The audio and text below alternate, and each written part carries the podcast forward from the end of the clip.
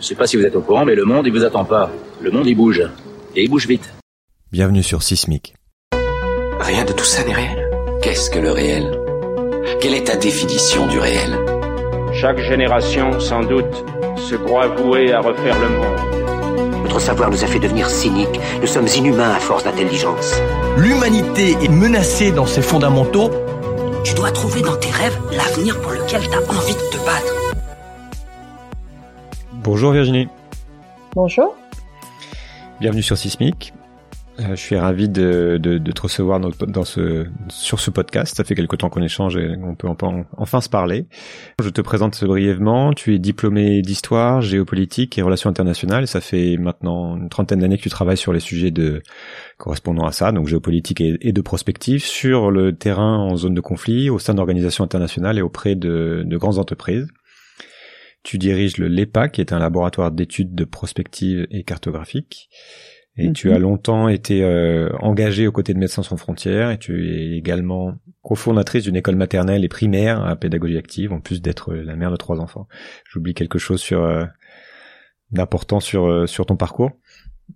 Euh, non, l'essentiel. Il y a, si, il y a quand même un, dans, pour dire ce que c'est que le LEPAC, euh, qui est une donc une société, un centre de recherche privé euh, que j'ai confondé avec euh, Jean-Christophe Victor et qui était euh, donc on connaît un petit peu les travaux pour ceux qui regardaient l'émission Le Dessous des cartes, qui était donc créée et, et, et présentée par Jean-Christophe Victor jusqu'à fin 2016. Et donc tout ce travail de recherche, de mise en cartographie était réalisé au sein du DEPAC pour dire un petit peu ce que c'est que ce laboratoire. Et je précise que tu as écrit plusieurs ouvrages liés à tous ces sujets, notamment le livre 2038 Les futurs du monde qui était paru il y a quatre ans, et tu t'intéresses maintenant particulièrement à la problématique du changement climatique, mais aussi plus largement donc aux enjeux de, de la transition et la résilience, qui sont donc des thèmes que je, je couvre dans, dans, ce, dans ce podcast.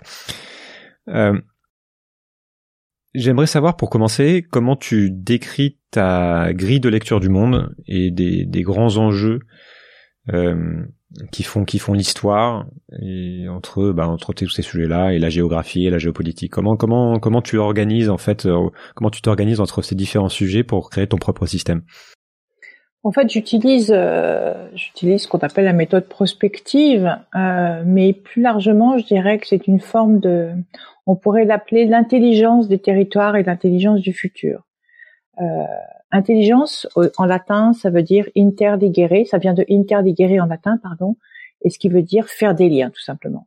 Et en fait, la méthode euh, que j'utilise, et, j'allais dire depuis toujours, euh, c'est celle qui donc euh, consiste à paramétrer des événements, des, des tendances, des phénomènes, pour repérer ce qui justement est de l'ordre de la tendance, quelles sont les variables, les constantes, les, les points de rupture, les leviers, euh, et, et, de mettre en lien finalement toutes euh, toutes les composantes d'un système. Donc c'est une approche aussi euh, tout à fait systémique des problématiques. et donc oui, on va mettre en lien ce qui relève du, des phénomènes climatiques, d'autres qui relèvent de phénomènes épidémiques, migratoires, de sécurité, d'économie, etc., etc.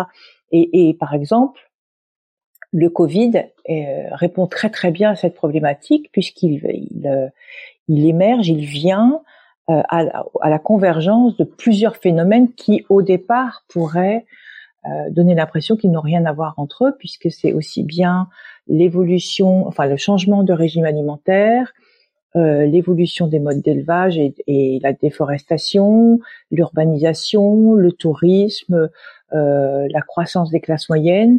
Euh, et donc c'est tous ces phénomènes-là qui, à un moment donné, euh, trouvent une intelligence commune. Et cette intelligence commune, c'est une une, une, une pandémie. Hmm. Euh, D'abord une, une, épidémie, puis une pandémie.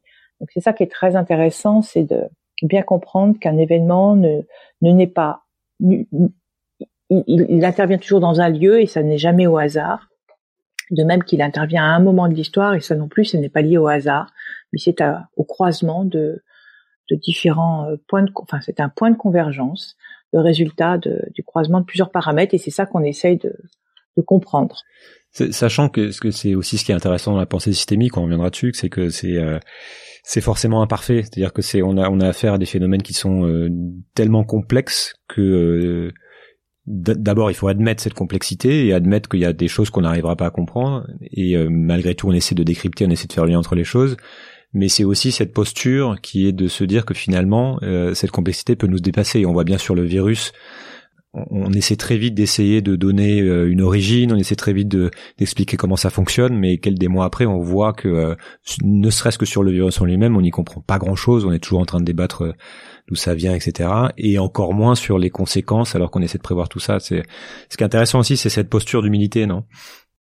Oui, et puis de, on est bah, forcément l'humilité parce que comme quand on est face à un système euh, d'une telle complexité, euh, on ne peut jamais être exhaustif, on ne peut jamais imaginer tous les scénarios. Et donc, et puis c'est l'humilité qu'on peut avoir simplement face à la complexité de la biodiversité, de, du climat, de la nature, de l'environnement, enfin, des écosystèmes. Euh, et par conséquent, c'est euh, retrouver sa place d'homme dans un, un, système qui nous dépasse, hein, qui est celui de la biosphère et, de toute la complexité, de tous ces liens. Donc, on découvre encore, hein, puisque on est, on est très loin de, de tout comprendre, de tout maîtriser. C'est ça. Plus plus on plus on pose au système, plus on se rend compte de la complexité de des liens entre les différentes choses. Exactement. Donc c'est une leçon d'humilité et en même temps c'est une leçon de responsabilité.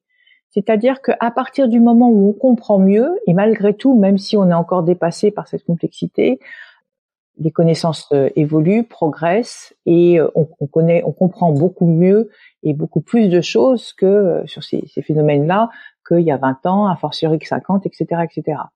Et donc, je trouve que, enfin, il me semble que ce progrès en connaissance devrait s'accompagner d'un progrès en responsabilité, puisqu'on comprend mieux le rôle d'un certain nombre d'acteurs dans le réchauffement climatique. Quand je dis acteurs, c'est euh, ça peut être euh, c'est des acteurs physiques ou, euh, ou systémiques, mais on comprend mieux le, le, le, rôle de chaque chaque élément et par conséquent, ça, ça confère des responsabilités. Et c'est ça qui, euh, qui est aujourd'hui, enfin pour moi, c'est un énorme enjeu. Très très longtemps, par exemple, on a voulu que, euh, et on continue de le dire très très facilement, que le problème, c'est finalement c'est la démographie, mmh. c'est-à-dire que c'est la, la, la, croissance de la, population qui fait que ben, on, en vient à manquer de ressources et qu'on émet trop de gaz à effet de serre et qu'on provoque le réchauffement climatique quand on, on, progresse dans les connaissances, on se rend compte évidemment que c'est pas du tout aussi simple que ça. Ça n'est certainement pas linéaire et qu'en réalité la démographie n'est qu'un facteur avec de nombreux autres qui sont notamment euh, euh, le niveau de revenu, le régime alimentaire, les, mobilités, euh, le mode de consommation, etc., etc. Et que le nombre, en fait, dit très peu de choses.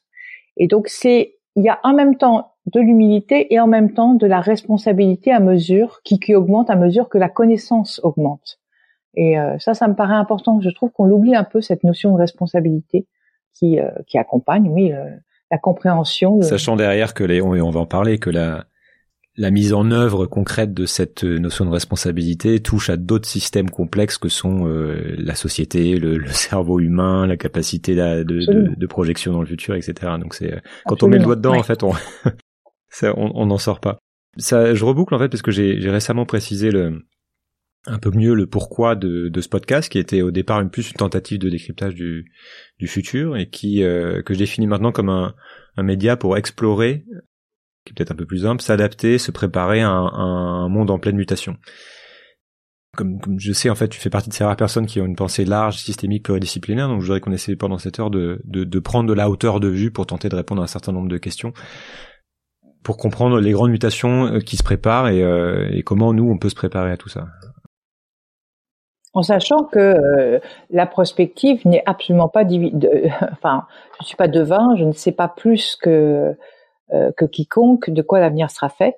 Euh, moi, ce qui m'intéresse, c'est comment est-ce que je peux avoir une action ou préconiser une action qui peut avoir un impact sur le futur pour qu'on on tende vers le futur choisi plutôt que vers un futur subi. Mais je, je vois les mutations maintenant, ce qu'elles vont, où est-ce qu'elles vont nous emmener dans la mesure, euh, compte tenu de la complexité qu'on vient d'évoquer, je n'en ai pas encore euh, euh, la moindre idée. Ah non, non, bien sûr, c'est bien de le préciser. C'est aussi pour ça que je suis sorti un peu de cette espèce de d'ambition folle de, de penser au futur pour se recentrer aussi un peu sur le présent. Donc c'est ce qu'on va essayer de faire. Qu'est-ce qui définit notre époque et ses enjeux? Chaque personne vit évidemment sa propre réalité et on et on ne vit pas la même chose selon qu'on soit euh, un businessman chinois de 30 ans, un retraité français de 60 ou un agriculteur brésilien. Enfin voilà, il y a, y, a, y a autant presque de vision du monde qu'il y a a d'individus. Mais est-ce qu'on peut tout de même identifier des tendances macro qui définissent les, les grands mouvements actuels et à venir, au moins de manière collective? Si je reprends ta question de euh, qu'est-ce qui définit notre époque, alors je vais utiliser un, un truisme, hein, mais, euh, mais mais c'est l'incertitude. Alors on peut répondre à ça que ça a toujours été incertain, que le futur a toujours été euh, une question, enfin toujours été incertain évidemment. Même euh, si en réalité, quand même, on voit que aujourd'hui on le ressent, cette incertitude a plus de, poids, d'impact, on la ressent plus forte. Et si je voulais, euh, parfois quand on me pose cette question, je, suis tentée de dire ce que j'ai ressenti et que je ressens depuis régulièrement. Euh, ce que j'ai ressenti il y a à peu près euh, un an et demi dans une fête d'école de mes enfants, trois jeunes enfants, et, et où je voyais tout, toutes ces familles avec leurs enfants qui étaient bien, qui étaient heureux, qui communiquaient, qui échangeaient, qui jouaient, regardaient les enfants faire un spectacle, etc. Et j'ai eu tout d'un coup un sentiment très fort de qu'on était en avant que, que nous étions juste avant la guerre. Nous étions, c'était il y a un an exactement, et que nous étions dans une soirée juste avant la guerre, c'est-à-dire juste avant le moment où il va y avoir une déflagration qui va nous emporter vers un ailleurs. Euh, je pouvais pas dire exactement quand cette déflagration allait avoir lieu, ni de quelle nature elle serait, mais pour moi c'était très précis et je mesurais cette espèce d'insouciance qui est celle qu'on a avant, le juste avant. Et, euh, et, finalement, je me demande si cette déflagration, ça n'a pas été, euh, si ça n'a pas été le Covid. En tout cas, il me semble qu'on est, on peut faire une analogie entre le monde où on est aujourd'hui et cette entre-deux ou ce début de conflit. Euh, C'est-à-dire qu'on sait qu'on est sorti d'un après euh, et qu'il y aura, euh, qu'on est sorti pardon d'un avant. On parle du monde d'avant. On parle déjà du monde d'après. On le nomme. On ne sait pas ce qu'il recouvre, mais on le nomme déjà. Donc on voit bien qu'on est dans un espèce d'entre-deux. Euh, et finalement, le Covid, c'était peut-être que le déclencheur de, ce, de cette période de conflit, de, de, de troubles, de chaos qui, euh, qui nous attend. Pour savoir combien de temps elle durera, je ne sais pas, mais il est très certain que nous n'en sommes qu'au début.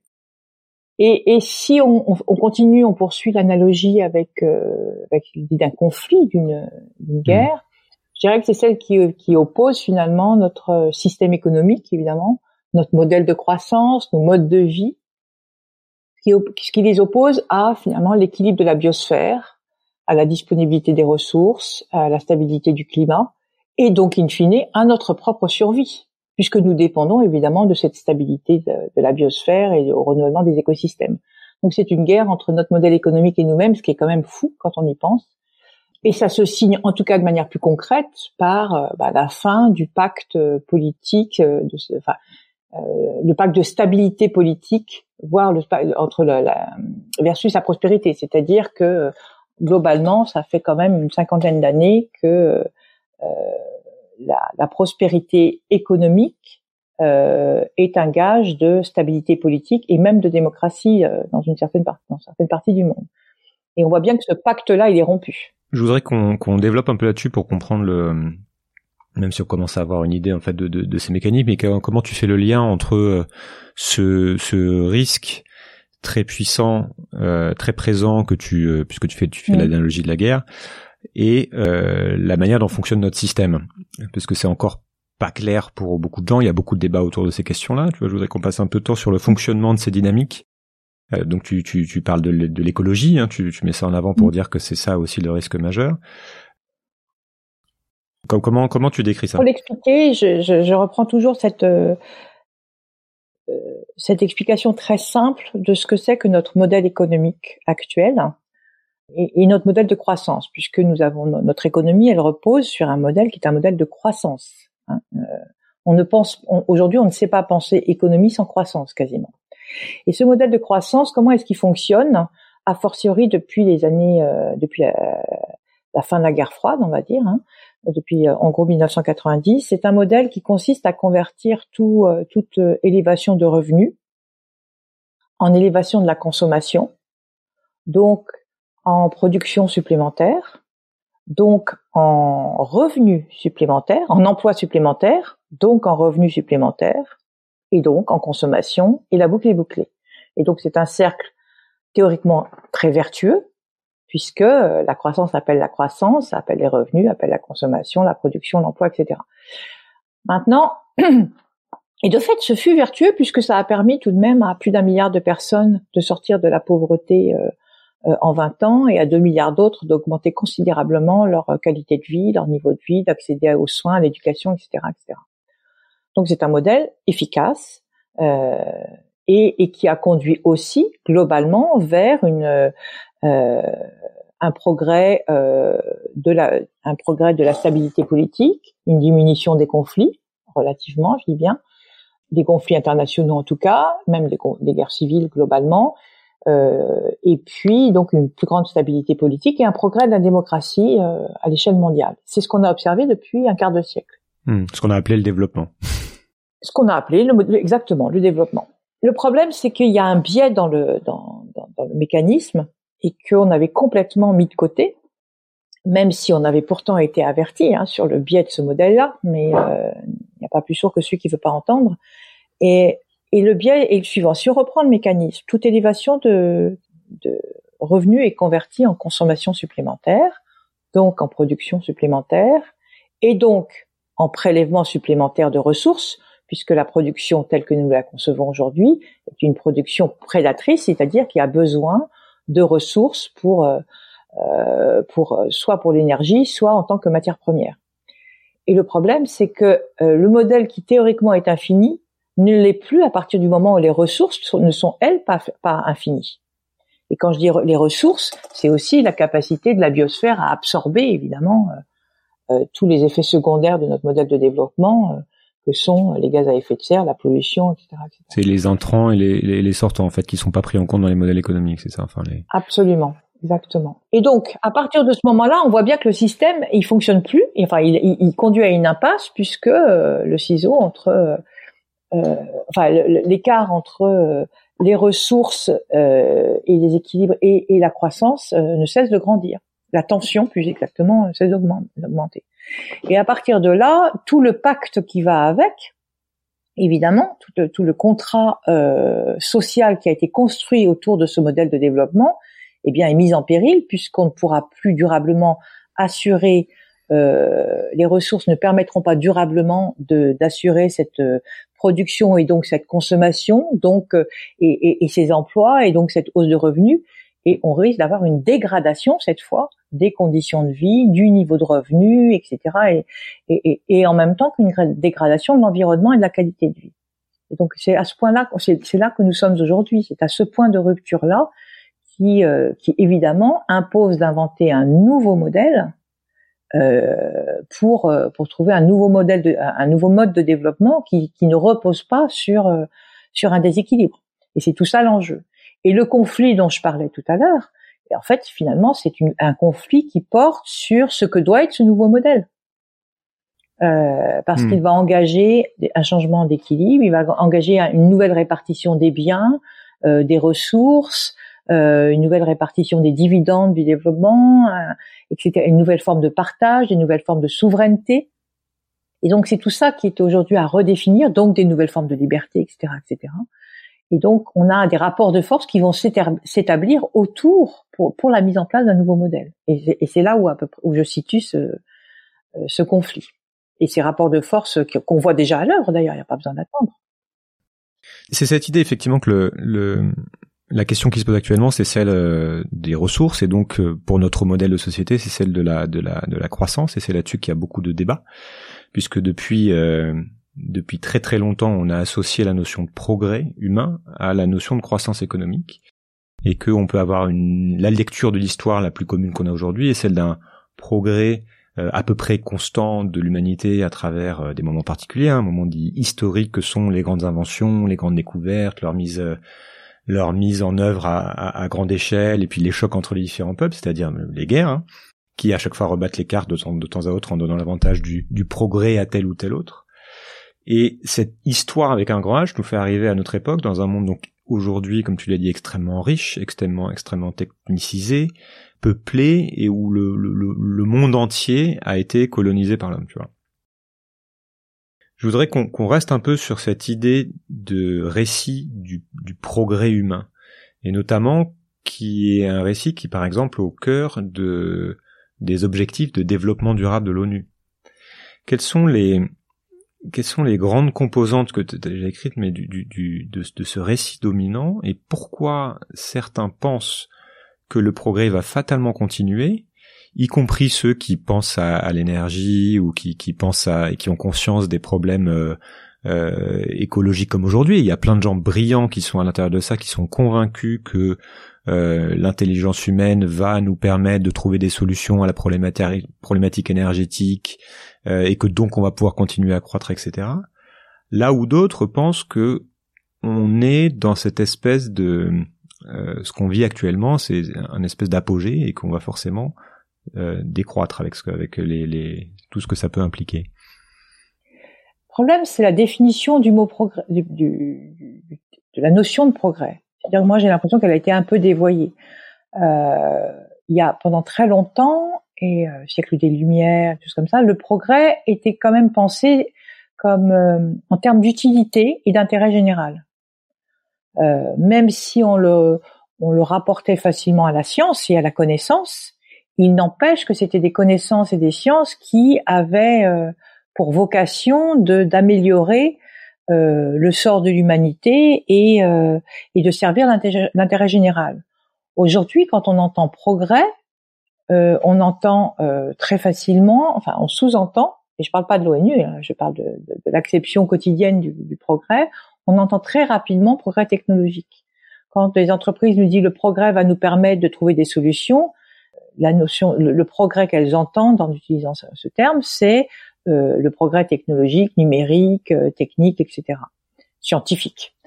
Maintenant, en, oubliant finalement la notion d'utilité euh, du progrès et la notion d'intérêt général. Et je pense que le récit qui nous manque ou le récit qu'on doit construire est un récit qui doit évidemment être recentré euh, sur cet intérêt général, sur les biens et, sur euh, euh, la façon dont on va gérer les biens communs au service de l'intérêt général.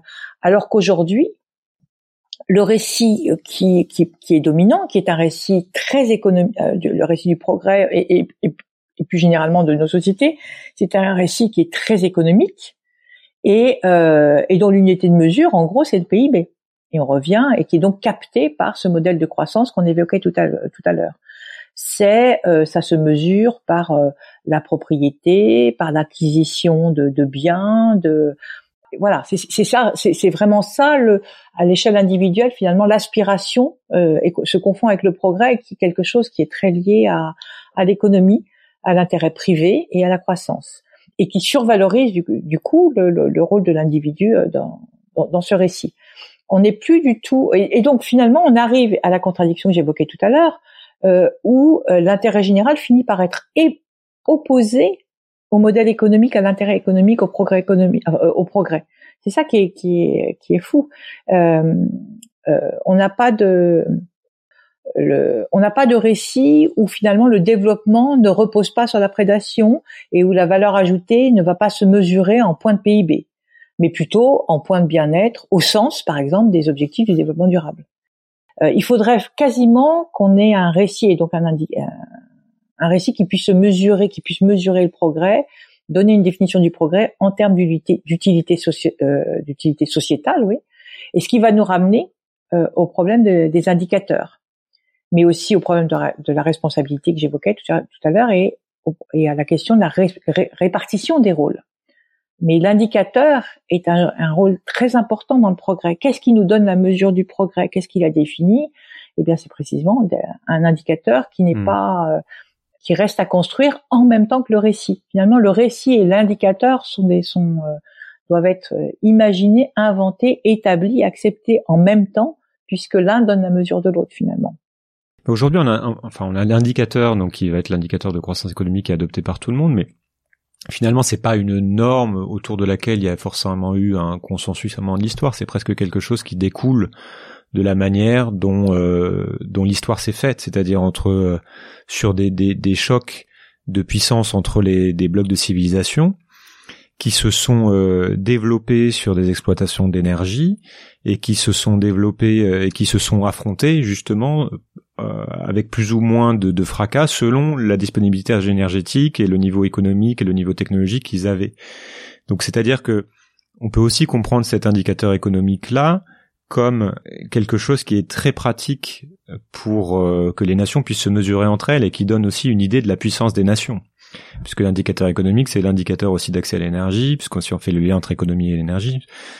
Donc comment on peut sortir de, de bah, je comprends bien le concept, cette idée que c'est pas une bonne mesure du progrès, que de toute façon on arrive un peu en, bout de chaîne par rapport à ça, qu'il y a d'autres manières de, de, de, mesurer euh, ce qui pourrait être le bien pour, pour l'humain, mais comment on peut sortir de ce rapport de puissance finalement, qui a déterminé l'histoire jusqu'à présent? Déjà, il faut se rappeler que le PIB, c'est un indicateur qui, euh, qui est finalement récent, puisque pendant très longtemps, la puissance se mesurait d'abord euh, par la démographie, ce qui n'est plus du tout le cas. Mais plus on était nombreux, plus on était puissant, et par euh, les, les, les forces armées. C'est des indicateurs qu'on n'utilise plus tout, du tout, mais, euh, mais je me souviens dans, quand j'étais au, au, collège, on regardait encore, on comptait encore les canons et les, et, et les fantassins pour mhm. comprendre ce que c'était que la la puissance militaire jouait un rôle très important dans la puissance tout court et la puissance démographique aussi. Euh, Aujourd'hui, c'est plus du tout le cas. Effectivement, c'est la puissance économique et avec d'autres, de plus en plus d'autres facteurs de puissance qu'il faut pas négliger, qui sont euh, le contrôle de l'information, par exemple, et, et donc le, et le, contrôle des données, le contrôle des mmh. data. Qui sont donc la technologie, c'est toujours. Oui. Les technologies, euh, donc on a on a quand même d'autres. Euh, la puissance c'est pas que le PIB aujourd'hui. Hein, donc euh, dans les rapports de, de, force et dans les euh, il y a, y, a, ces unités là qui sont qui sont très importantes et qui à mon à mon sens vont prendre de plus en plus de place.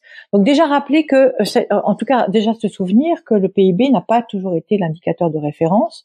Le deuxième temps c'est tel que j'ai essayé de l'expliquer tout à l'heure, c'est que le PIB correspond à un modèle de développement mais qui n'est pas euh, qui, qui devient euh, nuisible à partir du moment où les ressources deviennent euh, ne sont plus aussi accessibles qu'auparavant et donc elles conduisent éventuellement à de nouveaux conflits et surtout parce que euh, on voit bien qu'il faut engager un nouveau modèle qui nous permette justement de maintenir la survie de l'espèce, de notre espèce, durablement dans son environnement, et que cet indicateur-là, éventuellement, est contre, enfin, nous, nous, nous condamne au contraire, puisque il convertit effectivement, il est, il donne une mesure finalement de notre de l'épuisement des ressources.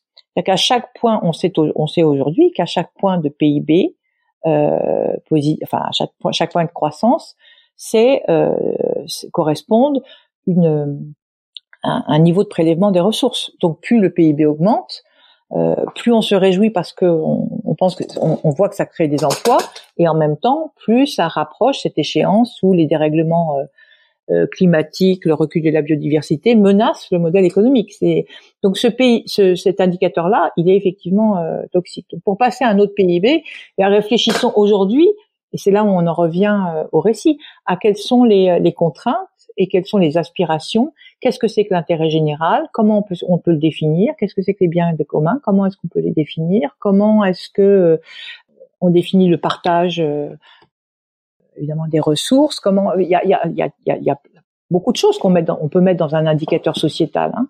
Euh, il y a l'éducation, la qualité de vie, le, euh, bonheur ressenti, que sais-je, le, euh, niveau d'égalité, le voilà. Donc il y a, mais l'ensemble le, des aujourd'hui une société une société euh, stable, c'est une société où l'ensemble de la population aura un ressenti de satisfaction. Donc mmh. évidemment, c'est c'est d'où d'où vient cette satisfaction, qu'est-ce qui la nourrit, qu'est-ce que donc c'est pour ça que forcément ça correspond à un récit, une aspiration collective qu'il faut créer.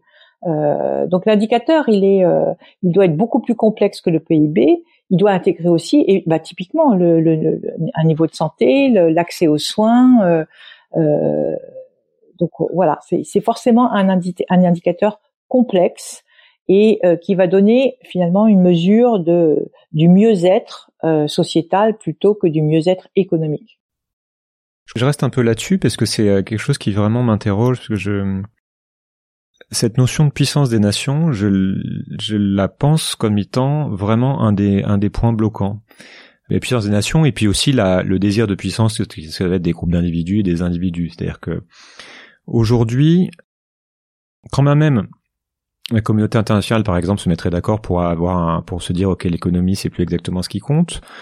À un moment donné, dans un dans un monde où les ressources se raréfient, où l'énergie va se, le pétrole notamment va se raréfier, il va y avoir de plus en plus de tensions sur l'accès à l'énergie. Il y a forcément un, un, jeu autour du maintien de de cette puissance pour pour euh, enfin les nations vont les différentes nations vont vouloir préserver leur, leur accès à l'énergie, par exemple.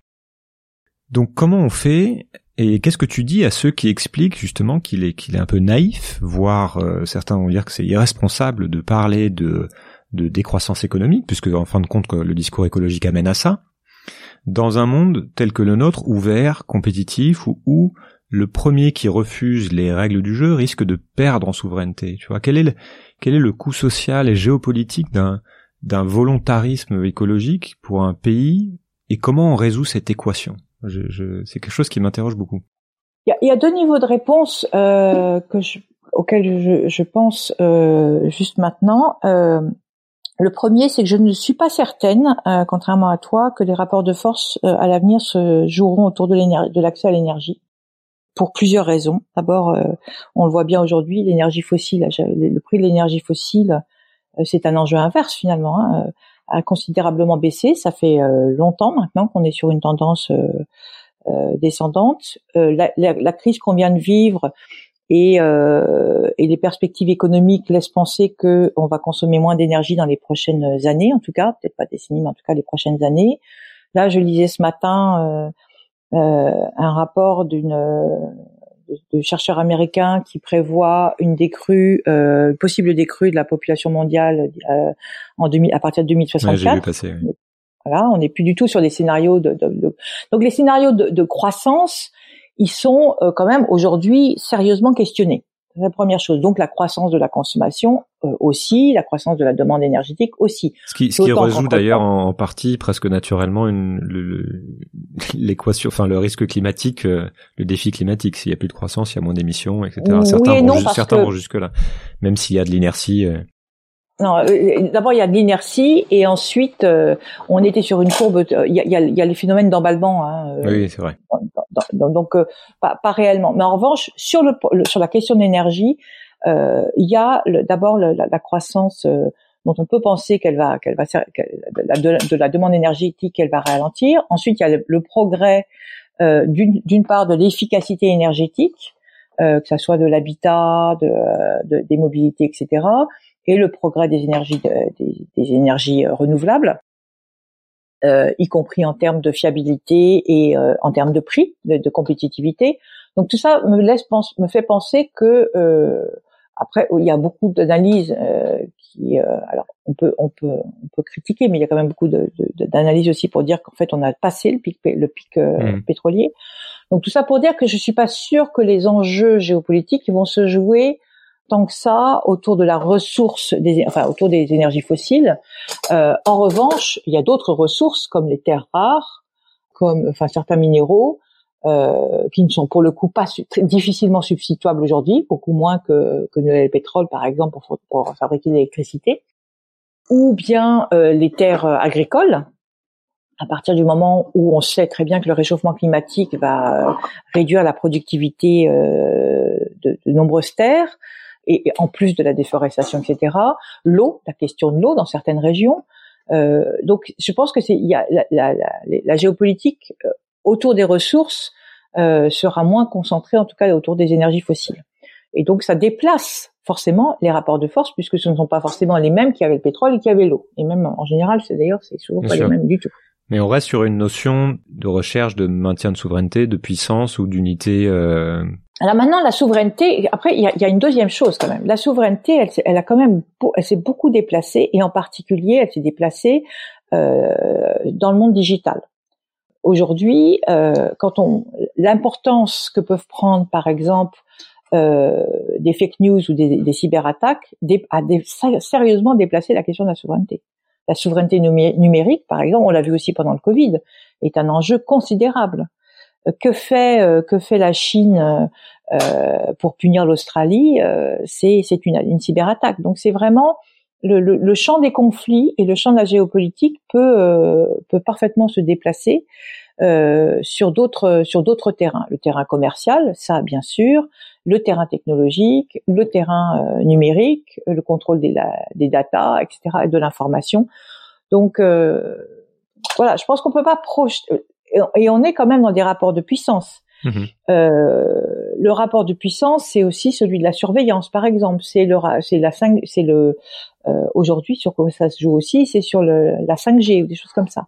Donc il me semble que euh, on peut pas on peut pas dire que euh, le contrôle des ressources soit euh, et la maîtrise des ressources soit le seul enjeu aujourd'hui euh, qui euh, qui anime les rapports de puissance et de souveraineté. Mais alors, est-ce que la, la deuxième, oui, parce que je veux dire, la, la, question reste un petit peu la même, même si tu, elle est, elle est déplacée qui qui est autour de la, la est-ce qu'on peut faire de la décroissance volontaire donc euh, c'est-à-dire adresser sérieusement les enjeux climatiques ne serait-ce qu'au niveau d'une nation dans un contexte justement où on va devoir faire du progrès technologique se protéger des cyberattaques etc etc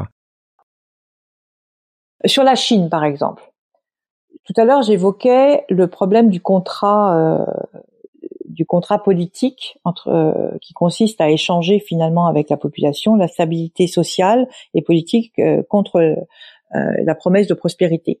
Et ce qui a permis donc au gouvernement de Pékin de se maintenir aussi longtemps et de ne pas essuyer finalement de contestation sociale majeure sauf sauf pourquoi la contestation elle est venue plutôt sur les questions écologiques justement sur la qualité de l'air, sur le lait frelaté, sur et donc c'est sur ces questions-là que euh, que le, gouvernement euh, chinois euh, a compris que se jouait peut-être euh, son maintien au pouvoir. D'où, par exemple, l'intégration très forte des enjeux écologiques et environnementaux dans les plans, les derniers plans euh, quinquennaux de la Chine. Donc c'est pour ça que il n'y a pas de certitude sur le fait que les rapports de puissance soient forcément défavorables mmh. à l'écologie à partir du moment où ça devient un enjeu de stabilité et une aspiration politique et un, enjeu de stabilité politique. On peut imaginer que s'il y a, s'il y a plus d'eau dans quelques années dans le, dans le reste de la Chine, ça va poser problème en termes de, de sécurité nationale, effectivement. Absolument. C'est, c'est, c'est bah, d'ailleurs, c'est pas, c'est pas pour rien qu'ils ont, euh, qu'ils maîtrisent, euh, que, le Tibet été autant investi finalement par, euh, la Chine. C'est quand même le, euh, château d'eau de l'Asie certes, mais certainement de, la puissance chinoise. Euh, donc euh, c'est pour ça que je euh, pense qu'en fait, typiquement, le gouvernement chinois a très bien compris les enjeux, et c'est notre chance peut-être d'ailleurs, les enjeux de la transition écologique et énergétique. alors il y a encore beaucoup trop, énormément et beaucoup trop de charbon en Chine. Ils ont une légère tendance aussi à délocaliser leur production euh, carbonée dans les à déplacer finalement les, les centrales, euh, les centrales à charbon euh, dans les pays en développement, ce qui est un, ce qui est un autre sujet et ce qui est un vrai sujet.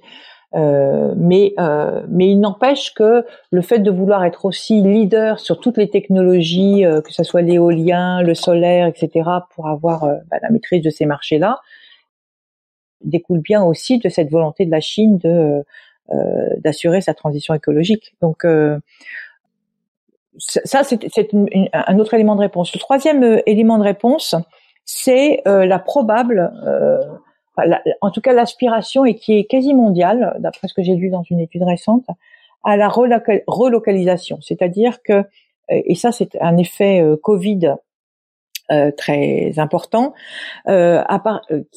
cette euh, qui, qui, renvoie à cette prise de conscience que en fait on n'était pas réellement dans une mondialisation mais euh, enfin les, chaînes de valeur étaient très euh, linéaires très horizontales.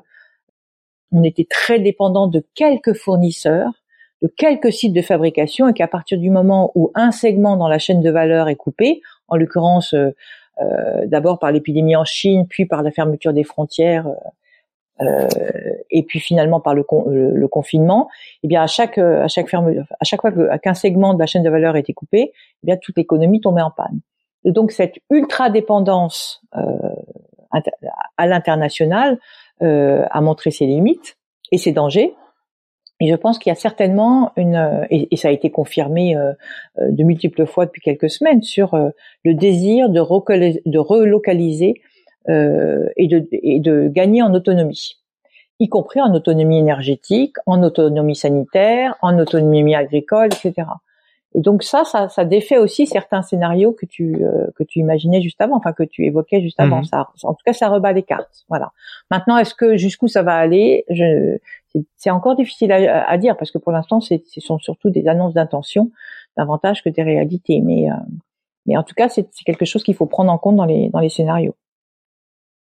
Est-ce que je voudrais qu'on passe un peu de temps sur les les solutions potentielles et leur euh, la probabilité qu'elles adviennent et la difficulté à les mettre en œuvre potentiellement. Oui. Pour qu'on parle justement de quels sont, on a déjà, déjà beaucoup parlé au travers de différents épisodes, mais pour avoir ton point de vue sur ces grands leviers de transformation. Oui. Et sur euh, bah, sur la difficulté des mises en œuvre, par exemple, j'ai un euh, j'ai un, alors on va aller sur ces grands sujets de transformation, mais j'ai un sujet moi que je trouve très préoccupant en ce moment, qui est le fait qu'aujourd'hui euh, beaucoup plus qu'hier, on n'arrive pas à organiser un dialogue euh, et encore moins un consensus. Tu vois, je, a un bruit permanent. Les gens, enfin, on voit toutes les sociétés qui vraiment se, se, se polarisent, même si encore ça évolue très très vite et avec des choses qui bougent malgré tout. Mais tu vois, par exemple, on commence à avoir un consensus sur le fait que le climat est un vrai sujet, mais il y a plusieurs interprétations sur la nature du problème, euh, à commencer euh, sur par le par le la mécompréhension du du couple énergie-économie, qui, qui, qui est encore, euh, puisqu'on parle encore de croissance verte, etc. Mm. Quelles sont vraiment nos chances qu'on que l'on change suffisamment le, fonctionnement du système mondial pour que l'on adresse vraiment le sujet du réchauffement climatique et même au niveau d'un pays, comment on fait accepter à une population entière un changement aussi radical avec tout ce que ça implique? Ah, Si j'avais la solution, je pense que je serais euh, déjà élu quelque part.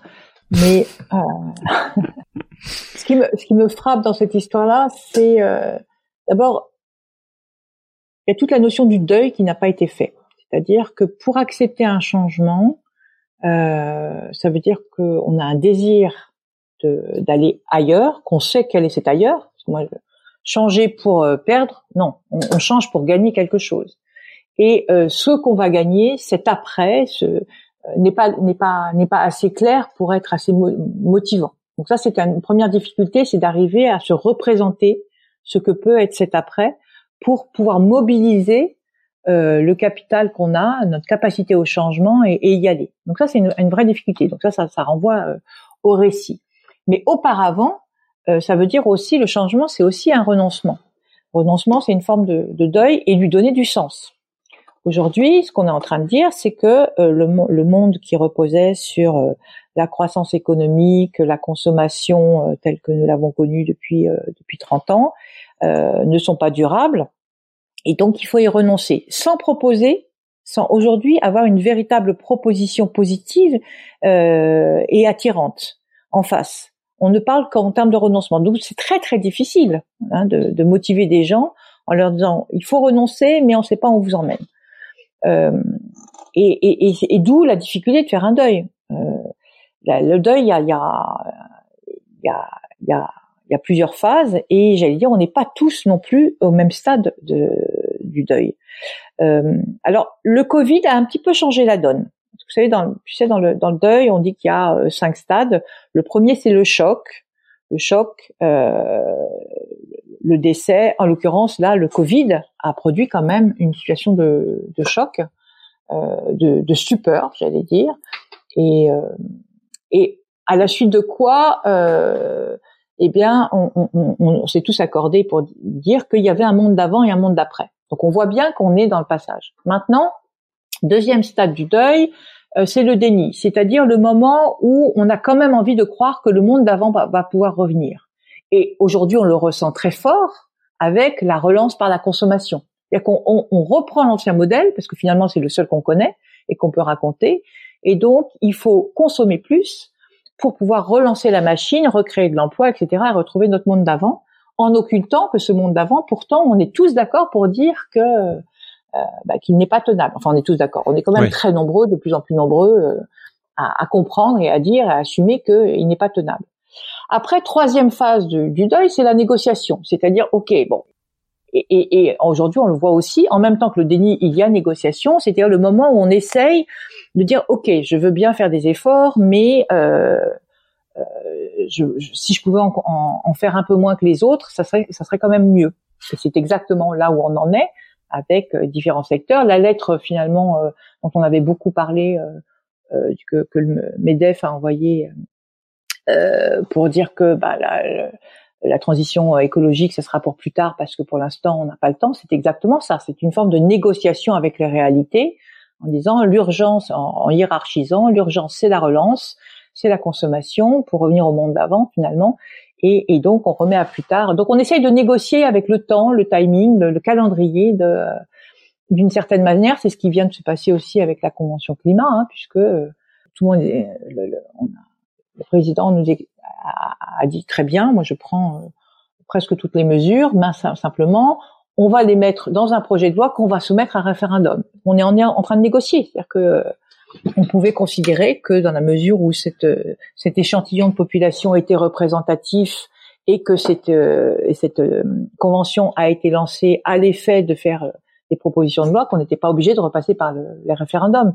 Donc là, on est en train d'essayer de gagner du temps, euh, et donc c'est une autre manifestation de cette négociation. Et donc voilà pour le, les trois premières étapes. Quatrième étape du deuil, l'acceptation. L'acceptation, c'est-à-dire que cette fois, on, on on accepte que on ne peut pas revenir en arrière. Euh, et cette acceptation, je crois qu'elle pourra avoir lieu. Ou on accepte les limites, euh, les limites à la croissance, par exemple. Oui.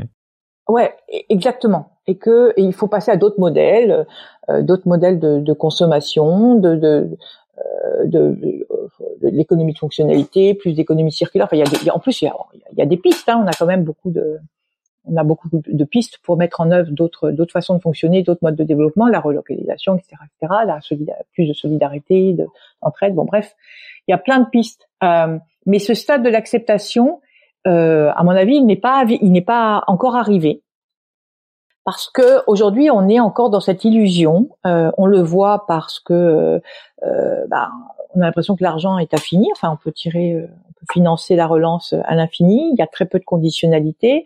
Euh, les gens partent en vacances, on n'est pas encore dans le euh, probablement dans la situation critique de la crise. Les licenciements sont annoncés, mais ils n'ont pas encore eu lieu.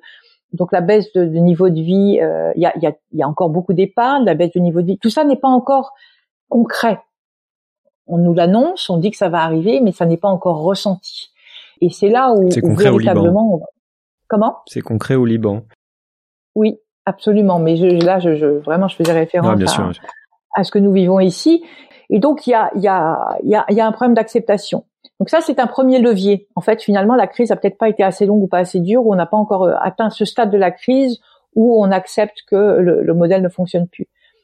La deuxième chose, c'est que la grande difficulté pour le climat, contrairement au Covid, le Covid, finalement, ça a été, d'une certaine manière, c'était facile à gérer.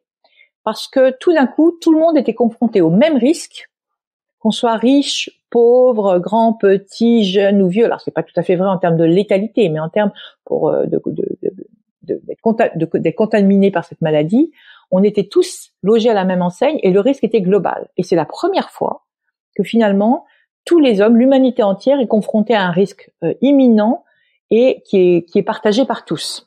Ce qui n'est pas le cas du climat. Le climat, le risque, euh, il n'est il est dilué dans le temps, dans l'espace, c'est loin, c'est des autres, c'est plus tard. Euh, il est très difficile à percevoir, contrairement au Covid. Donc c'est très difficile d'avoir le même niveau de consentement face à une menace. la menace n'est pas perçue de la même manière par tous. Et, euh, euh, et en plus, on sait qu'il y a des, certains qui pourront se protéger beaucoup mieux que d'autres, évidemment, des conséquences du réchauffement climatique. Donc là, on a, il y, a, y, a, y, a, un vrai souci dans la temporalité de la menace mmh. climatique et pourtant, il y a eu des incendies en Australie, il y a eu des incendies en, en, euh, en, en Californie, et pourtant, il y a eu des, des ouragans, et pourtant, on, on nous explique aujourd'hui que la toundra, euh, enfin, que le permafrost va dégeler, que ça peut... Euh, libérer des mégavirus et encore plus de méthane dans l'atmosphère. Et pourtant, il fait 39 degrés au nord du cercle polaire. Et pourtant, on a atteint deux fois. Ça, c'est complètement incroyable cette nouvelle qui est passée, qui a pas fait de bruit, qui est le repère, enfin le fait que on est passé déjà deux fois dans des, à des températures de plus de 35 degrés humides, c'est-à-dire où la survie humaine n'est pas possible, etc. Tout ça étant attendu pour la fin du siècle, finalement, c'est dès, aujourd'hui. Et, curieusement, ça fait pas du tout le même effet, évidemment, que, l'annonce d'un virus, euh, parce que tout d'un coup, le risque devient personnel. Mais c'est ce qui fait dire, euh, c'est ce qu'il faut dire aussi à certains penseurs que, et pas mal de penseurs américains aussi qui sont là-dessus, que que finalement, en fait, notre notre notre cerveau euh, si particulier qui nous permet de nous inventer des histoires, de nous raconter des histoires et qui nous permet donc de d'être de rester dans le déni de beaucoup beaucoup de choses, c'est-à-dire d'observer la réalité mais de dire non non c'est pas en train d'arriver, euh, euh, d'avoir un déni de la, de la mort, déni de, de, plein de choses. C'est ça en fait qui fait que, que pour beaucoup on ne peut pas s'en sortir parce que presque structurellement en fait on est on est codé comme ça, on est fait pour penser le court terme. Qu'est-ce que je voudrais aller un peu sur ta perception de par rapport à ceux qui disent ça et qui se disent donc euh, bah en fait de toute façon c'est c'est un truc qui nous dépasse. Soit parce que euh, notre cerveau nous joue des tours soit parce que de toute façon le système est impossible à bouger ou alors si on le bouge d'une manière violente bah on va se reprendre de la violence dans la tête euh, et donc c'est ou alors parce que le système monétaire va s'écrouler et on n'y comprend rien et on c'est une espèce on voit bien comment on, est obligé d'émettre plus de dettes pour pour enflouer de la dette etc enfin et, et, donc tous ces gens-là, d'une manière ou d'une autre, ils disent pas tous les choses de la même façon, mais euh, disent que bon bah voilà, euh, euh, c'est plus entre nos mains, il va se passer ce qui va se passer, et, et voilà. Qu'est-ce que tu penses de ça? Du coup, qu'est-ce qui est encore entre nos mains? Et qu'est-ce qui est le... là, c'est la casquette de prospectiviste aussi. Qu'est-ce que tu vois venir? Qu'est-ce que tu vois se passer? Ce qui est dans nos mains, quand même. Alors, ça, ça dépend à quelle échelle, mais ce qui est dans nos mains, c'est il y a plusieurs façons hein, de, de, faire bouger une société. Euh, il y a plusieurs leviers. Euh, il y a la levier réglementaire par la loi. Euh, il y a la levier par les prix. Et il y a la, les leviers par la prise de conscience et le consentement.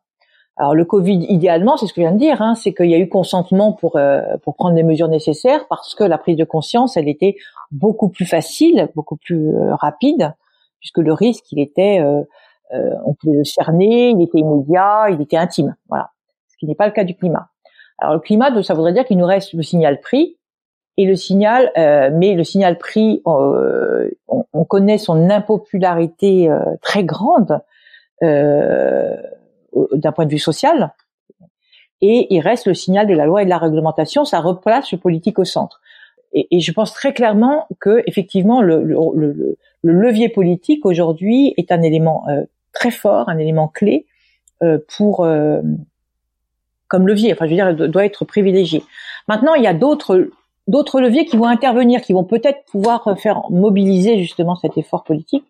Alors, d'abord, euh, de futures catastrophes. Ça, c'est clair que l'individu, effectivement, il est dans le déni jusqu'à ce que bah, la catastrophe arrive. Donc ça, c'est une c'est une première chose. L'exigence des jeunes, moi, je pense quand même que, enfin, j'espère je sais pas si je pense ou j'espère. J'avoue, il y a des moments. Ouais, t'en es où justement? C'est aussi la différence entre. Je finis par euh, confondre les deux. Euh, mais qu'est-ce qui euh, est probable euh, par rapport à Parce qu'on est tous à espérer beaucoup de choses, mais que, les jeunes, il y a un moment où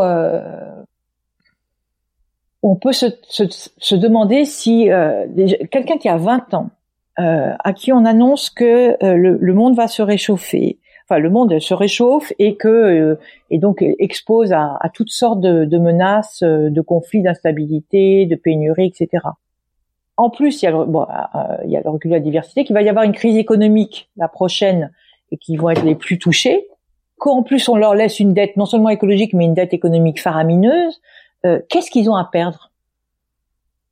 Et pas que les jeunes d'ailleurs, hein, les classes populaires aussi. Qu'est-ce qu'ils ont à perdre? Plus rien. Et c'est là où ça devient extrêmement euh, dangereux d'une certaine manière. Euh, des populations qui n'ont plus rien à perdre, euh, et eh ben on peut plus les, on peut plus leur vendre hmm. le, le, fameux contrat euh, que j'évoquais tout à l'heure, le, le, le, contrat politique. Et par conséquent, là, il y a ce levier-là aussi. La menace d'instabilité, c'est un levier pour faire réagir. L'autre levier, ce serait les entreprises, parce que, à mon sens, elles ont un, un rôle considérable à jouer. Euh, mais pour les fréquenter beaucoup, je pense que euh, euh, que si le politique bouge pas, les entreprises ne bougeront pas. C'est ça qui est très très compliqué. C'est que les hmm. entreprises, elles sont, euh, elles tiennent euh, exactement le raisonnement que tu évoquais tout à l'heure. C'est-à-dire que je perds de la compétitivité. L'engagement est encore vécu comme une perte de compétitivité. Si je suis tout seul à sortir des règles du jeu, je, je disparais. Voilà. Maintenant, c'est un raisonnement à court terme puisque euh, déjà on a vu pendant ce qui est intéressant, c'est que on a vu pendant le Covid que les entreprises euh, dont la politique euh, sociale et environnementale était la plus réelle, la plus concrète, la plus développée, ont mieux tenu, et où là où il y avait un dialogue, un dialogue plus important, ont mieux tenu que les entreprises plus classiques. Donc ça, c'est de même que les fonds d'investissement durable ont, mieux tenu que les fonds d'investissement classiques. Donc il y a quand même des petits signaux qui montrent que euh, euh que l'investissement dans, dans des modèles plus responsables, plus durables, etc., euh, ne sont pas forcément des euh, n'exposent pas à, à, la disparition, mais potentiellement dans un monde en crise, au contraire, à être plus résilient. Donc, euh, donc c'est ça qui est intéressant, c'est que la résilience, elle peut, elle peut changer de, de camp. C'est qu'au départ, on pense, on confond robustesse et résilience, mais qu'à un moment, on se rend compte que les sociétés les plus robustes sont en réalité celles qui euh, qui intègrent le temps long dans leur modèle et dans leur voilà. Après, autre levier, donc c'est toujours pareil, hein, c'est l'indicateur, parce qu'un indicateur, ça peut déterminer de la conditionnalité. Donc, euh, et puis euh, euh, il y a un autre levier qui me paraît très important, qui consisterait et qui renvoie à ce que tu disais juste avant, à réduire les dissonances cognitives entre des marqueurs sociaux qui nous invite à surtout euh, voyager le plus loin possible, à consommer le plus le plus possible, à changer de vêtements tous les trois jours, à changer de téléphone tous les six jours. Euh, et ça, c'est induit par un modèle de consommation et par la publicité et par une façon de traiter l'information, et qui nous qui nous amène à être complètement contradictoire. Oh, moi, je suis euh, fascinée par euh, par le phénomène de la mode, les soldes, etc. En sachant qu'on a Aujourd'hui, on a de quoi habiller le monde en stock déjà, on a déjà acheté de quoi habiller le monde pendant 87 ans. Donc on pourrait continuer de vêtir tout le monde euh, sans produire de nouveaux vêtements pendant 87 ans. Euh, alors évidemment, c'est un chiffre qui, veut tout dire et rien dire en même temps, mais c'est dire euh, le, le, le poids finalement de et, de même que euh, aller en vacances à l'autre bout du monde pour aller sur la plage sur une plage qui est, qui est, à peu près la même que celle de l'Atlantique mais elle est elle est certaine bon. Et ça c'est des injonctions qui sont très liées à des marqueurs sociaux que représente la publicité etc donc euh, donc tout ça, ces modèles-là, en revanche, euh, ceux-là, ils sont, ils sont questionnés aujourd'hui. Donc ça, c'est peut-être aussi une piste de, de la, culture, la culture peut bouger, euh, peut bouger assez vite de, de, manière surprenante. Absolument. On arrive à la fin. Je voudrais qu'on se laisse ce temps peut-être pour aller sur une question un peu plus, euh, un peu plus personnelle que j'essaie de de poser maintenant, qui est euh, sur toi, comment t'as pensé à évoluer euh, ces dernières années? Enfin, Puisque je trouve ça intéressant de tous ceux qui ont été, qui sont exposés, qui passent du temps à, réfléchir au modèle, à réfléchir à la marge du monde. Ça bouge tellement vite que c'est, ça peut être un peu, euh, tu vois, on est, on est un peu dépassé. Mais je vois, comme il y a beaucoup de gens qui sont dans ce processus-là, et tu parlais de, de manière intéressante du processus du deuil, en fait, que qu'on traverse tous, hein, et on est à différentes phases. Moi, je, je, pense que je suis encore toujours dans la phase de déni, hein, quelque part, mais comment t'as pensé à évoluer Comment tu vois les choses maintenant et comment tu te tu te prépares à ce que tu vois venir et, euh, et puisque tu as trois enfants et que tu es mère, comment tu comment tu prépares ces enfants? Comment j'ai évolué euh, J'allais dire que c'était à peu près euh, vers, euh, vers l'an 2000 par la lecture d'un livre et puis euh, que j'évoquerai juste après et euh, et puis par euh, un certain nombre de conversations et un travail que j'avais fait aussi en 2003 ou 2004, je sais plus, pour l'exposition universelle à Kyoto, euh, qui était sur euh, l'homme et la nature. Bon, c'était pas intitulé comme ça, mais en gros c'était ça. Et jusqu'à jusqu'alors, jusqu'à la fin des années 90, moi j'étais beaucoup plus préoccupée par les questions. Bah, tu, tu, tu l'as mentionné, hein, j'ai travaillé, j'ai accompagné Médecins sans frontières sur un, certain nombre de missions, et je, c'est beaucoup plus préoccupé par l'accès aux soins et à l'éducation des, euh, des populations, de l'ensemble des, populations mondiales. Et, et finalement, pour moi, l'environnement, comme pour beaucoup, c'était c'était très important. ça a toujours été important. Mais commençons par soigner ceux qui ont besoin de l'être. On s'occupera de la mmh. nature après, parce que je distinguais justement la nature de l'homme. Voilà. Et le, le, cheminement, ça a été qui a été le mien, ça a été de justement de comprendre que nous étions, euh, que j'étais dépendante de l'environnement, alors que l'environnement est beaucoup moins n'est pas dépendant de moi. Il y aura, euh, euh, quand je dis moi, c'est c'est des humains, c'est-à-dire que le monde ne s'effondrera pas. C'est éventuellement notre civilisation qui va s'effondrer, s'effondrer et notre et notre espèce qui va en pâtir. Mais j'ai c'est cette façon de, de, penser les choses ensemble euh, qui euh, qui marque, j'allais dire, euh, le plus l'évolution de ma pensée et puis euh, la, la mesure de ce que c'était que le réchauffement climatique qui pour moi a été une énorme, j'allais dire une énorme claque. À partir du mhm. moment où j'ai pris la mesure, tu as tu as réorienté vers ouais, tes activités vers ça. Oui. Et puis après pour pour quant à ma quant à mes enfants, ah, ça c'est la, c'est c'est c'est c'est la grande question. C'est très très difficile parce qu'en même temps, on a envie de les responsabiliser, de pour qu'ils puissent comprendre euh, euh, le monde où, où il faut qu'on on aille. Donc il faut les ouais les responsabiliser et en même temps il faut leur, leur laisser une part d'enfance. Et ça c'est très c'est très difficile je trouve. Euh, c'est un équilibre qui se réinvente tous les jours. Euh, mais que moi j'ai résolu alors par accident, euh, si je puis dire, euh, et c'est enfin c'est la vie qui s'est chargée de, de, de, résoudre la question.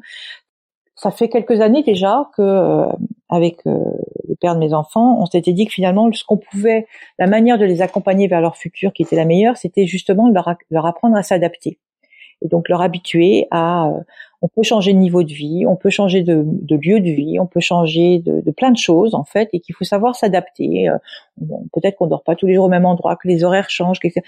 toujours euh, parler plusieurs langues, etc., etc. Les faire voyager. Enfin, c'était vraiment notre façon de les habituer à euh, s'adapter en toutes circonstances, dans, dans, notre maison, etc. Et et puis et puis il y a eu l'épreuve de vérité qui a été la mort de soudaine de mon mari et qui fait que euh, en quelques heures, tout le monde et la structure de mon univers, de mon environnement s'est effondré. Alors pour le coup, l'effondrement, c'est une expérience que que j'ai vraiment vécue, euh, puisque euh, je me suis retrouvée euh, une situation difficile, aussi bien évidemment affectivement que euh, avec mes avec mes enfants, que sur le plan matériel, que sur le mode de vie, etc., que dans le travail, puisqu'on travaillait ensemble. Et donc il fallait tout revoir. C'est-à-dire, soit je m'effondrais aussi, et donc j'emportais mes enfants euh, avec moi, soit, eh bien, euh, je réinventais. Et j'ai pas eu le choix, euh, et donc ben, j'ai réinventé. Et c'est là que j'ai pris la mesure, et c'est pour finir de répondre sur comment j'ai évolué. C'est là que j'ai pris la mesure de notre capacité de changement en réalité, que vient de nous confirmer le Covid et que nous avait déjà confirmé l'adaptation, la conversion mondiale au numérique. C'est-à-dire qu'en réalité, on a une très grande capacité de changement. Maintenant, toute la difficulté, c'est de la mobiliser et de lui donner du sens. Et euh, c'est pour ça que j'insistais tout à l'heure sur les questions de, deuil et sur les questions de récit. C'est-à-dire que le changement, on en est capable, mais il faut lui donner, une fois de plus, hein, il faut lui donner du sens et, et, arriver à, à, le mobiliser. Euh, et c'est ça, vraiment l'enjeu, pour moi, le grand défi, il est là. Mais, euh, mais donc, euh, je suis là pour témoigner que, ben oui, j'ai changé à peu près tout dans ma vie et, euh, et je suis tout aussi bien. Et, et, et ce qui est formidable, et ça c'est un autre levier qui est l'expérience, c'est-à-dire ce moment où tout d'un coup on aligne, on arrive à aligner euh, ce qu'on dit, ce qu'on ressent et ce qu'on fait. Et ce qui est très compliqué. Mais quand on arrive à ces moments d'alignement, on se rend compte toute la richesse de, euh, du changement, enfin tout ce que peut apporter le changement. Mais ça, c'est, je peux le dire que parce que j'ai vécu cette expérience et, euh, et c'est une expérience en réalité très difficile à transmettre. Merci euh, d'avoir d'avoir partagé ça. Pour finir, est-ce que euh, est-ce que tu as deux livres qui à recommander parce qu'ils t'ont marqué particulièrement ou parce que tu estimes qu'ils sont nécessaires euh, pour traverser l'époque? Ah, J'en ai deux fois deux. J'en ai, ai, deux deux deux qui font partie, j'allais dire, de livres qui ont été écrits il y a longtemps et deux récents. les deux livres qui m'ont qui ont un peu qui m'ont enfin parmi les livres qui m'ont formé, si tu veux, qui m'ont amené là où je suis, je pense. Il y a euh, le discours de la servitude volontaire de la Boétie qui me semble d'une actualité féroce.